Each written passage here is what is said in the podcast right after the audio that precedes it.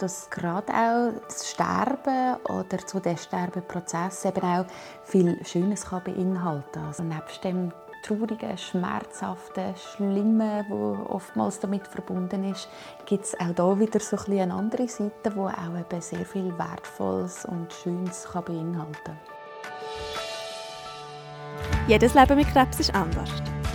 Und trotzdem haben sie vieles gemeinsam. Angst, Liebe, Schmerz und Hoffnung. Es gibt nicht die eine Antwort für alle. Aber vielleicht findest du in diesem Podcast eine für dich. Ich bin Nadine. Und ich bin Sandra. Und das ist der Podcast Leben mit Krebs. Diese Folge wird unterstützt von Janssen Oncology. Mitarbeiterinnen und Mitarbeiter bei Janssen setzen sich jeden Tag dafür ein, dass Krebs irgendwann der Vergangenheit angehört.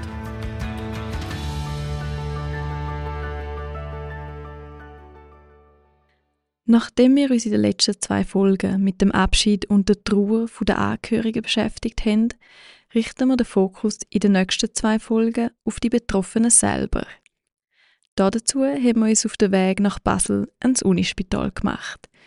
Dort werden wir sehr herzlich von der Dr. Corinne Urech empfangen.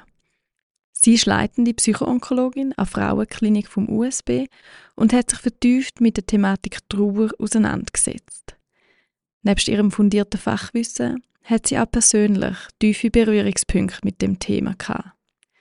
Heute teilt sie ihr Wissen und ihre Erfahrungen mit uns. Wenn einem gesagt wird, dass man unheilbar krank ist, dann löst das viele Emotionen aus. Ja, das ist im ersten Moment sicher so die ganze Palette an schwierigen Gefühlen, die man so haben kann. Also Wut kann manchmal ein Thema sein, Ohnmacht, Hilflosigkeit, Angst. Angst ist ein großes Thema. Was kommt da auf mich zu? Was erwartet mich? Trauer über das, wo jetzt vielleicht zu Ende geht und einfach auch so eine generelle so eine Überforderung. Wie man das so in vielen Momenten im Leben, wenn etwas Neues oder etwas Unerwartetes kommt, dass man da das erste Mal überfordert ist, dass man so wie in einem Schockzustand ist und es dann wie einen Moment braucht, bis sich das auch wieder setzt und man kann überlegen, okay, wie geht es denn jetzt weiter, was mache ich jetzt mit dem? Jeder reagiert anders auf so eine schwierige Diagnose. Manche sind wie erstarrt, andere können ihre Emotionen rauslassen und in Tränen ausbrechen. Es entwickelt sich dann aber bei den meisten ähnlich. Ja, ich erlebe das eigentlich, das ist immer etwas, so ein bisschen ähnlich ist. Man hat so nach einem ersten Schockmoment, wo man manchmal auch das Gefühl hat, es wird einem der Boden unter den Füßen weggezogen, dass nach ein paar Tagen, nach ein paar Wochen, wenn man wieder ein bisschen mehr Boden unter den Füßen hat. Das kann sein, weil man einfach mehr Informationen hat, weil man ein bisschen mehr weiß oder auch erfahren hat, wie es könnte weitergehen, dass dann auch so ein bisschen das Gedankenkarussell oder so ein bisschen die Verwirrung im Kopf, dass das wieder ein bisschen klarer wird und man dann wieder überlegen kann, okay, was ist jetzt der nächste Schritt und wie sieht es jetzt aus für mich und welche Gefühle stehen jetzt auch im Vordergrund. Um aus dem ersten Schock rauszukommen, kann man aktiv nicht viel machen. Die Corinne Urech sagt, es braucht einfach einen Moment, bis sich das Ganze geleitet hat vergleiche es manchmal auch so mit einer Schneekugel. Also wenn man die so fest schüttelt, dann, nachher, dann wirbelt alles auf. Die ganzen Schneeflocken sind so ganz wirr, ähm, fliegen die umeinander oder schwimmen die umeinander. Und es braucht einfach einen Moment, bis sich da langsam wieder alles setzt. Und ja, so ist es auch in so einem Schockmoment. Es braucht ein Zeitchen, bis die Schneeflocken eben wieder am Boden sind und bis man wieder weiter schauen kann. Es braucht einfach Zeit. Was einem im Moment von so einer Diagnose besonders schwierig fällt, hängt natürlich stark von der Lebenssituation ab. In welchem Alter das man ist, ob man im Berufsleben steht und ob man Kind, vielleicht sogar kleine Kinder hat. Gefühle und Emotionen sind aber bei den meisten ähnlich. Allen voran besteht eine grosse Trauer. Für den Umgang mit der gibt es leider kein Patentrezept. Ich glaube, was wichtig ist, dass man nicht irgendwie dagegen ankämpft und dass man das probiert wegzudrücken. vergleiche es manchmal ist wie ein roter Ball, wo man unter Wasser drückt. Und der hat ja einen gewissen Widerstand. Und wenn man sich so ein bisschen konzentriert und den unter Wasser drückt, dann geht das.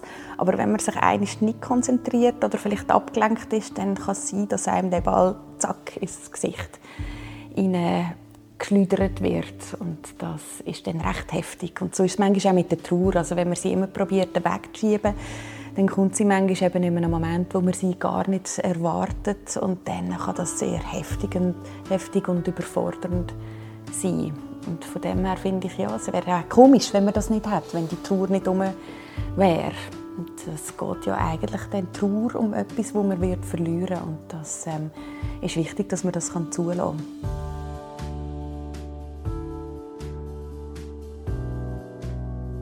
Wie dass man das macht, ist sehr individuell. Wichtig ist einfach, dass man einen Weg findet, wie man die Trauer abfließen kann. Es gibt nicht irgendwie eine Aktion, die man muss treffen muss. Manchmal kommt es einfach und dann soll man das auch rauslassen. Es gibt Orte, wo, habe ich auch schon gelesen, es gibt Orte, wo das Trauern besser gelingt. Zum Beispiel, das ist auch noch interessant, im Auto dass ähm, gerade Trauernde oder Leute, die fest Trauer empfinden, sagen, im Auto geht es für mich am besten, um einfach mal losheulen. Weil dann ist man so ein bisschen geschützt. Man ist in einem kleinen Raum, aber ähm, es gehört, äh, gehören einem wenig Leute und man ist einfach mal für sich. Ich hatte letztens eine junge Mutter, die ist auch in einer Trauerphase, nicht wegen einer Krebserkrankung. Und die hat auch gesagt, sie sei ganz verwunderlich, aber sie können am Auto am besten einfach mal richtig losheulen. Und habe gesagt, das ist überhaupt nicht verwunderlich, das geht vielen Menschen gleich. Das Auto ist ein kleiner Safe Space, wo man ganz für sich kann sein. Dr. Urech weiß, dass auch die Natur für viele so ein Ort ist, wo sie ihrer Trauer freien Lauf lassen können. Wichtig ist vor allem, dass man sich überhaupt Zeit nimmt, um der Trauer die nötige Aufmerksamkeit zukommen ja, ich finde, es lohnt sich wirklich, den Rotball dann mal anzuschauen und mal zu schauen, was macht der aus und was ist da überhaupt alles drin. Und das braucht auch wieder so ein bisschen, das kann man nicht zwischen Tür und Angel machen, sondern das braucht immer wieder so, so Moment, wo man sich wirklich auch bewusst nimmt, um mal hinsitzen und schauen, was macht das aus, was ist es, was ist das, was mich jetzt gerade so traurig macht. Ist es, weil ich liebe Leute muss hinterlassen? Oder ist es, weil ich vielleicht etwas noch nie erledigt habe? Oder ist es einfach, dass ich jetzt muss aus dem Leben rausgehen, wo mich fest traurig macht? Und dann auch vielleicht wieder zu schauen, gibt es etwas, was ich da könnte noch unternehmen oder machen? Nebst der Trauer ist ein anderes Gefühl bei den Betroffenen sehr dominant. Und das ist die Angst. Ja, da gibt es eine Vielzahl von unterschiedlichen Ängsten. ich glaube, man muss so ein bisschen unterscheiden. Um, geht es um mich jetzt? Habe ich jetzt Angst, was da auf mich zukommt? Und da gehört sicher so ein bisschen zu den Hauptsorgen ja, die Angst vor dem Sterben und wie das Sterben wird gehen. Auch Angst, eben, man muss fest leiden, man hat fest Schmerzen, das steht meistens so im Vordergrund. Man kann aber auch Angst haben um das, wo man zurücklässt oder auch Trauer. Es ist sehr eng miteinander verknüpft. Oder? Was wird, was nachher sein? Was, wie wird es meinen Angehörigen gehen? Das ähm, eben sind so die verschiedenen Ängste, die können entstehen Und so Trauer und Angst gesellt sich oftmals auch noch die Wut dazu. Ja, Wut ist natürlich ähm, damit verbunden, dass man, dass man etwas ungerecht findet und dass man es nicht in Ordnung findet, dass jetzt einem das widerfährt und dass jetzt einem so eine Krankheit trifft. Und da kommen auch wieder viele Fragen auf. Warum? Warum ich? Warum jetzt in dem Moment? Warum nicht zu einem anderen Zeitpunkt? Dann äh, manchmal ist das auch gekoppelt mit Schuld, Schuldfragen. Habe ich irgendetwas falsch gemacht oder hätte ich da früher müssen hinschauen Und das kann wiederum die Wut auch verstärken. Dr. Urech erklärt uns einen interessanten Fakt zu der Wut.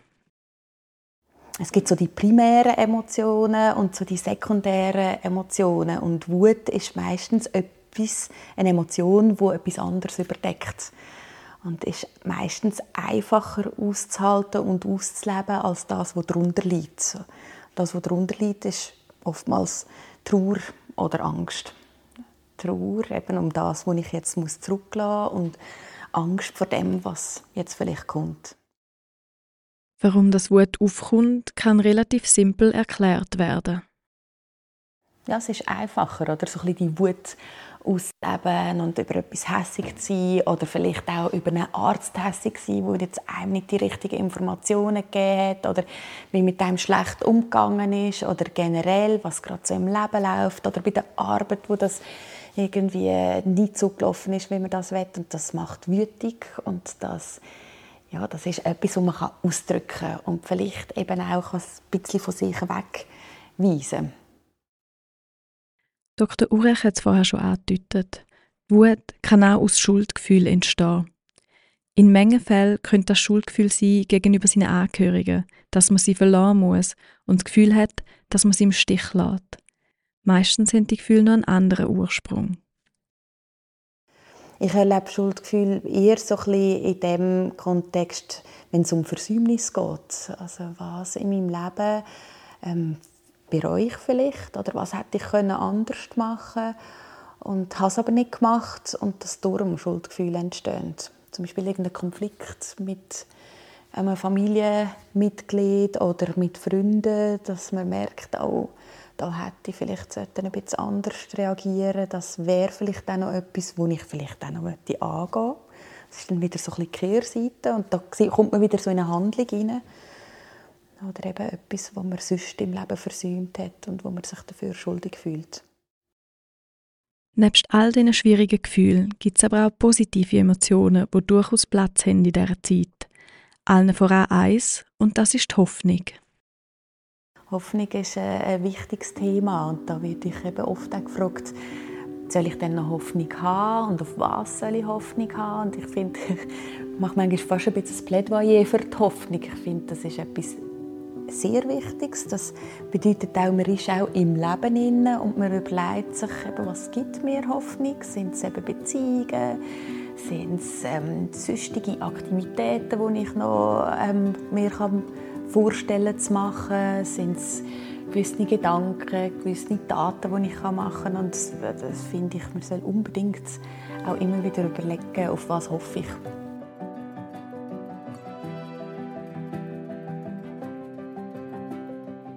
Situation kann einer Krebsbetroffenen in einer palliativen Situation hoffnungslos erscheinen.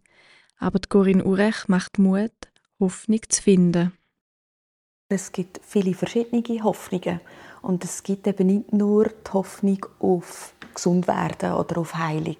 Es gibt auch viele Untersuchungen, die das untersucht haben. Und da ist Hoffnung auf Heilung ist natürlich an oberster Stelle. Wir möchten alle gesund werden. Aber es gibt eben auch noch ganz viele andere Hoffnungen. Eben auf Lebensverlängerung, auf Lebensqualität. Hoffe, dass ich noch eine gute Zeit werde haben. Hoffe, dass ich noch möglichst viel mit meinen Lieben kann unternehmen und machen. Hoffe, dass ich nicht muss leiden beim Sterben. Hoffe, dass ich an einem schönen Ort kann sterben kann. Also es gibt unzählige von Hoffnungen. Und ich glaube, es geht dann vor allem darum, zu fragen, auf was hoffen sie denn und auf was ist auch realistisch zum Hoffen. Das verändert sich immer wieder. Auch das ist ein Prozess, den man immer wieder anpassen muss. Und wenn die Hoffnung besteht, dann kann man aktiv werden, dass man das, auf was man hofft, im besten Fall kann realisieren. Das sind also, eben, wenn man so die Hoffnung auseinanderbeindelt, dann gibt es so drei Komponenten, die wichtig sind für die Hoffnung. Also das eine ist, dass man ein Ziel hat oder dass man einen Wunsch hat, etwas, was man möchte noch erreichen. Und aber ganz wichtig, sonst wäre es nur ein Wunsch oder sonst wäre es einfach Optimismus, ist eben, dass man so in Handlung tritt dass man Wege sieht, wie man zu dem Ziel kommt und dass man auch die Willenskraft hat oder die Motivation hat, um das zu erreichen. Das macht eigentlich die Hoffnung aus. Ein Ziel haben, einen Weg zu dem finden und Willenskraft dafür aufbringen. Das sind Fehler der Hoffnung, die so wichtig ist. Und Dr. Urech hat noch eine weitere wichtige Botschaft. Nebst schwierigen Gefühlen finde ich eben so auch die guten Gefühle, die sind doch eben auch noch da. Also es, eben gerade Hoffnung haben wir darüber geredet oder Humor gibt es auch immer wieder, dass man auch lachen darf in diesen Moment. Manchmal ja, erlebe ich viele Patienten, die so mit schwarzem Humor kommen, wo man sich das Lachen vielleicht manchmal ein bisschen verkneifen muss, aber sie finden dann, äh, ist schon okay, ich lache selber auch darüber. Also ich finde, man darf auch die, die guten Gefühle und die schönen Gefühle, auch die Freude, in diesem Moment zulassen und muss nicht das Gefühl haben, es darf, dürfen nur noch irgendwie schwierige Gefühle um sein, sondern auch da wieder ist so ein bisschen Wechsel auch unbedingt nötig und wichtig. Also einfach zulassen, was kommt. Im letzten Abschnitt vom Leben treten also nochmal eine Vielzahl an verschiedenen Gefühlen auf. Wenn sich jemand am Tod nähert, dann durchläuft er eine ganze Bandbreite an Emotionen. Früher hat man für die ein bekanntes Konzept angewendet, wo sich mit der Phase vom Sterben befasst hat. Die Phasen die sind sehr klar beschrieben worden von, der, von einer Schweizerin, Elisabeth Kübler-Ross. Die hat ja die fünf Phasen vom Sterben sehr klar beschrieben, hat ja auch hunderte von Interviews gemacht und hat dann wie gesagt, es gibt fünf Phasen, nicht wahrhaben wollen, ähm, Wut, so eine Wutphase, verhandeln. Also gibt es irgendetwas, was ich machen könnte, dass es eben gleich nicht zum Sterben kommt. Und dann eine depressive Phase und dann gefolgt von der Akzeptanz. Und das weiß man aber heute, ähm, dass das, das hat man können widerlegen.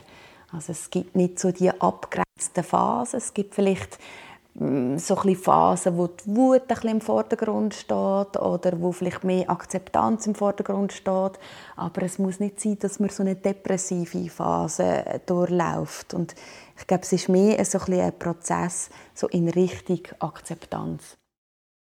Heute gibt es verschiedene Konzepte und Theorien zum Prozess, wo Sterbende durchlaufen.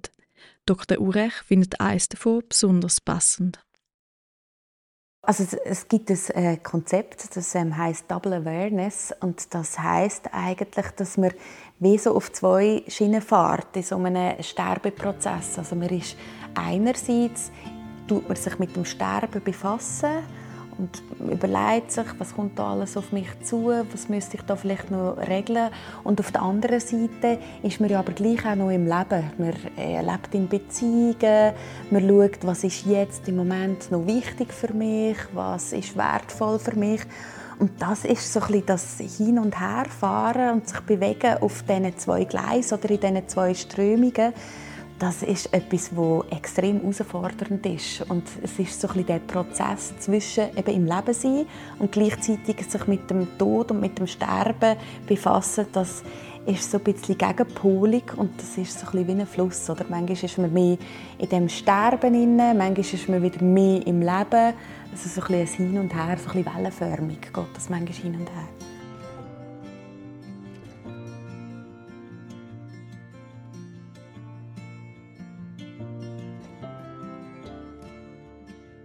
Sich auch im Sterbeprozess nur dem Leben zuwenden. Das ist ganz eine wichtige Botschaft von dieser Podcast-Staffel. Wir haben schon in der ersten Folge von Daniel Kallen gehört und auch Corinne Urech betont das nochmal. Ich glaube, das ist unbedingt notwendig, dass man sich eben nicht nur mit dem Sterben oder mit dem Tod befasst, sondern dass man sich manchmal auch wieder im Leben zuwandt und eben sich fragt, was ist denn jetzt wichtig, welche Beziehungen sind mir wichtig, was tut mir jetzt gut. Wenn der Tod näher rückt, dann drängt sich der Abschied in den Vordergrund. Der Abschied vom eigenen Leben und der Abschied von seinen Liebsten.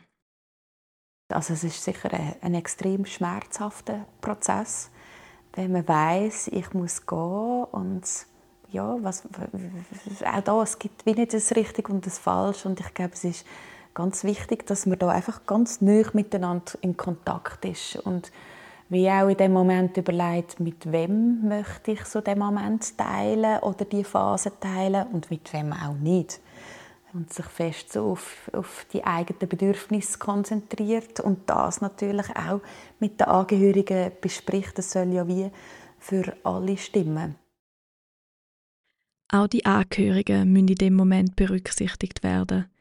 Und trotzdem sollen die Sterbenden ihre eigenen Bedürfnisse in den Vordergrund stellen der Sterbemoment oder der Sterbeprozess ist wahrscheinlich der Moment im Leben, wo man nichts mehr muss und wo man sich zu nichts mehr muss zwingen, sondern einfach das so macht, wie man es gut findet oder wie es für einen stimmt, sofern man das noch kann. Das, ich glaube, man wird ja dann auch immer wie handlungsunfähiger oder es ist alles sehr schwierig, auch Mobilität ist vielleicht nicht mehr möglich, vielleicht auch sich ausdrücken schwieriger und ich glaube, also dann ist es einfach das absolut Wichtigste, nur noch das machen, was für einen stimmt. Für den Sterbeprozess gibt es eine Vielzahl an Hilfsangeboten und Unterstützung. Je nachdem, was man für Bedürfnisse hat, oder man kann sich Unterstützung holen in dem emotionalen Prozess.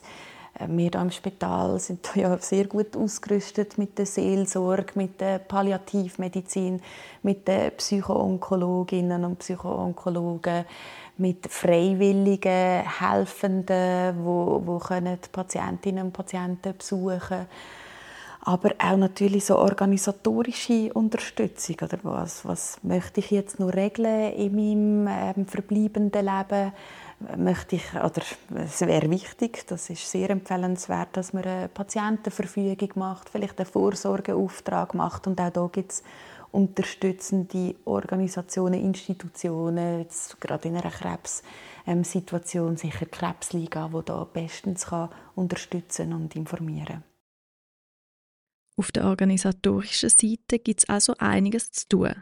Allem voran wäre es wichtig, eine Patientenverfügung zu haben. Ja, eine Patientenverfügung ist ein Dokument, wo man muss hinsetzen und sich mal Gedanken machen Punkt für Punkt, was ist mir wichtig für mein Sterben. Und das besteht dann so äh, aus medizinischen Aspekten, also wie soll die Behandlung im Spital sein, was kann man da vorstellen, was weiß ich auch darüber?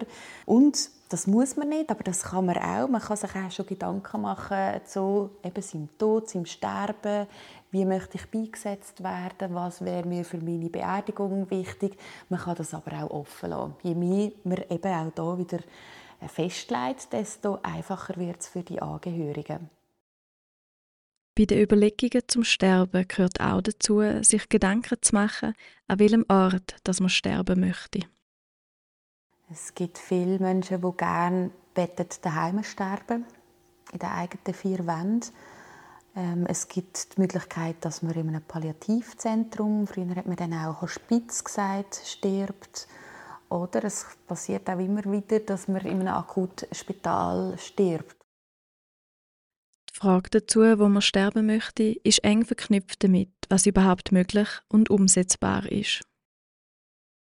Viele Leute, die daheim wollen sterben, sind sich manchmal auch gar nicht bewusst, was bedeutet denn das überhaupt? Oder ist das organisatorisch überhaupt möglich? Und auch da gibt es wieder so unterstützende Institutionen, so die Palliativ-Spitex, die Onkospitex, generell die Spitex. Und da muss man dann einfach immer schauen, ist das für die möglich, die Betreuung daheim zu gewährleisten? Ist es auch für die Angehörigen möglich?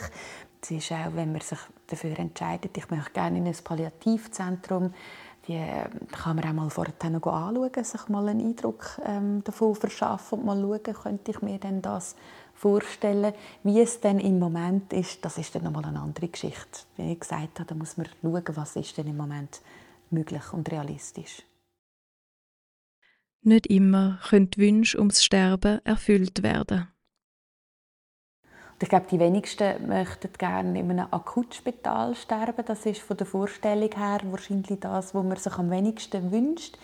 Ich erlebe es aber oftmals so, dass wenn dann die Menschen mal da sind und wenn sie merken, auch da kann man sie gut unterstützen und betreuen, dass sie dann äh, das als völlig in Ordnung erleben. Sich einzugestehen, dass Sterben und Abschied näher rücken, ist sehr schmerzhaft. Es ist jedoch auch ein erster Schritt, um sich auf den bevorstehenden Tod einstellen zu können. Die Auseinandersetzung mit dem Tod kann es ermöglichen, den letzten Lebensabschnitt bewusst anzugehen und zu gestalten. Dr. Urech gibt uns zum Schluss mit, wie wertvoll die Zeit kann sein. Wir haben jetzt viel so vom, vom Traurigen, vom Schmerzhaften geredet und vielleicht nochmal so zum Betonen, dass gerade auch das Sterben oder zu dem Sterbeprozess eben auch viel Schönes kann beinhalten. Also es ist ähm, erlebe ich oft. Ich habe letztens gerade eine Familie begleitet, wo gerade so die letzten Tage, Wochen für die vierköpfige Familie sehr, sehr intensiv sind und mit viel Schönem eben auch verbunden war. Also vieles, wo man einander hat können sagen, vieles, wo man gemeinsam hat noch können teilen, Sachen, wo man sich vielleicht vorher gar nie gesagt hat oder wo einem bewusst sind, Sachen, wo man die sterbende Person noch hat können fragen und dass das als sehr schön und intensiv erlebt wird und dass das auch etwas sehr Wertvolles kann sein. Also nebst dem traurigen, schmerzhaften, schlimmen, wo oftmals damit verbunden ist, gibt es auch da wieder so ein eine andere Seite, wo auch eben sehr viel Wertvolles und Schönes kann beinhalten kann. In der nächsten und letzten Folge dieser Staffel reden wir mit dem Kai. Ihm sein Prostatakrebs kann nicht mehr geheilt werden. Wie er mit der Situation umgeht und was der Tod für ihn bedeutet, hören wir nächste Woche.